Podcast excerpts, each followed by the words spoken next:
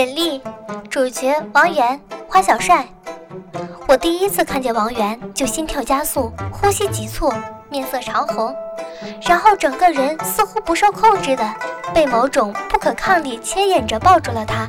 后来鸭蛋儿一脸鄙夷的跟我形容：“帅帅，你太可怕了。”当时王源脸都黑了。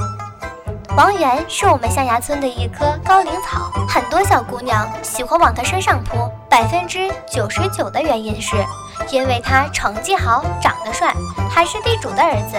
虽然我也喜欢往他身上扑，但是我觉得我跟鸭蛋、小翠他们是不同的。我虽然为人奔放，但是也不至于见到个帅哥就饿狼扑食。隔壁宋小宝当初追我那么长时间，我眼皮都没眨过一下。我当时去抱王源的时候，真的大脑一片空白。我的两个胳膊圈着他的脖子，看着他漆黑的眼珠和高挺的鼻子，还有好看的嘴巴。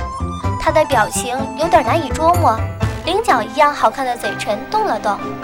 有话好好说，别勒我脖子。我感觉我的声音在颤抖。我，我也不想勒你脖子，可但是我的手不听使唤。哥就那么有魅力。可能我勒得有点紧，他的呼吸也有点急促。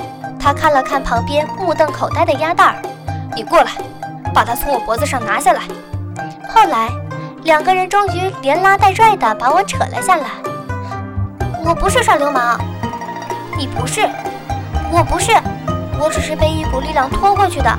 当时我反应过来的时候，我自然而然就抱住了。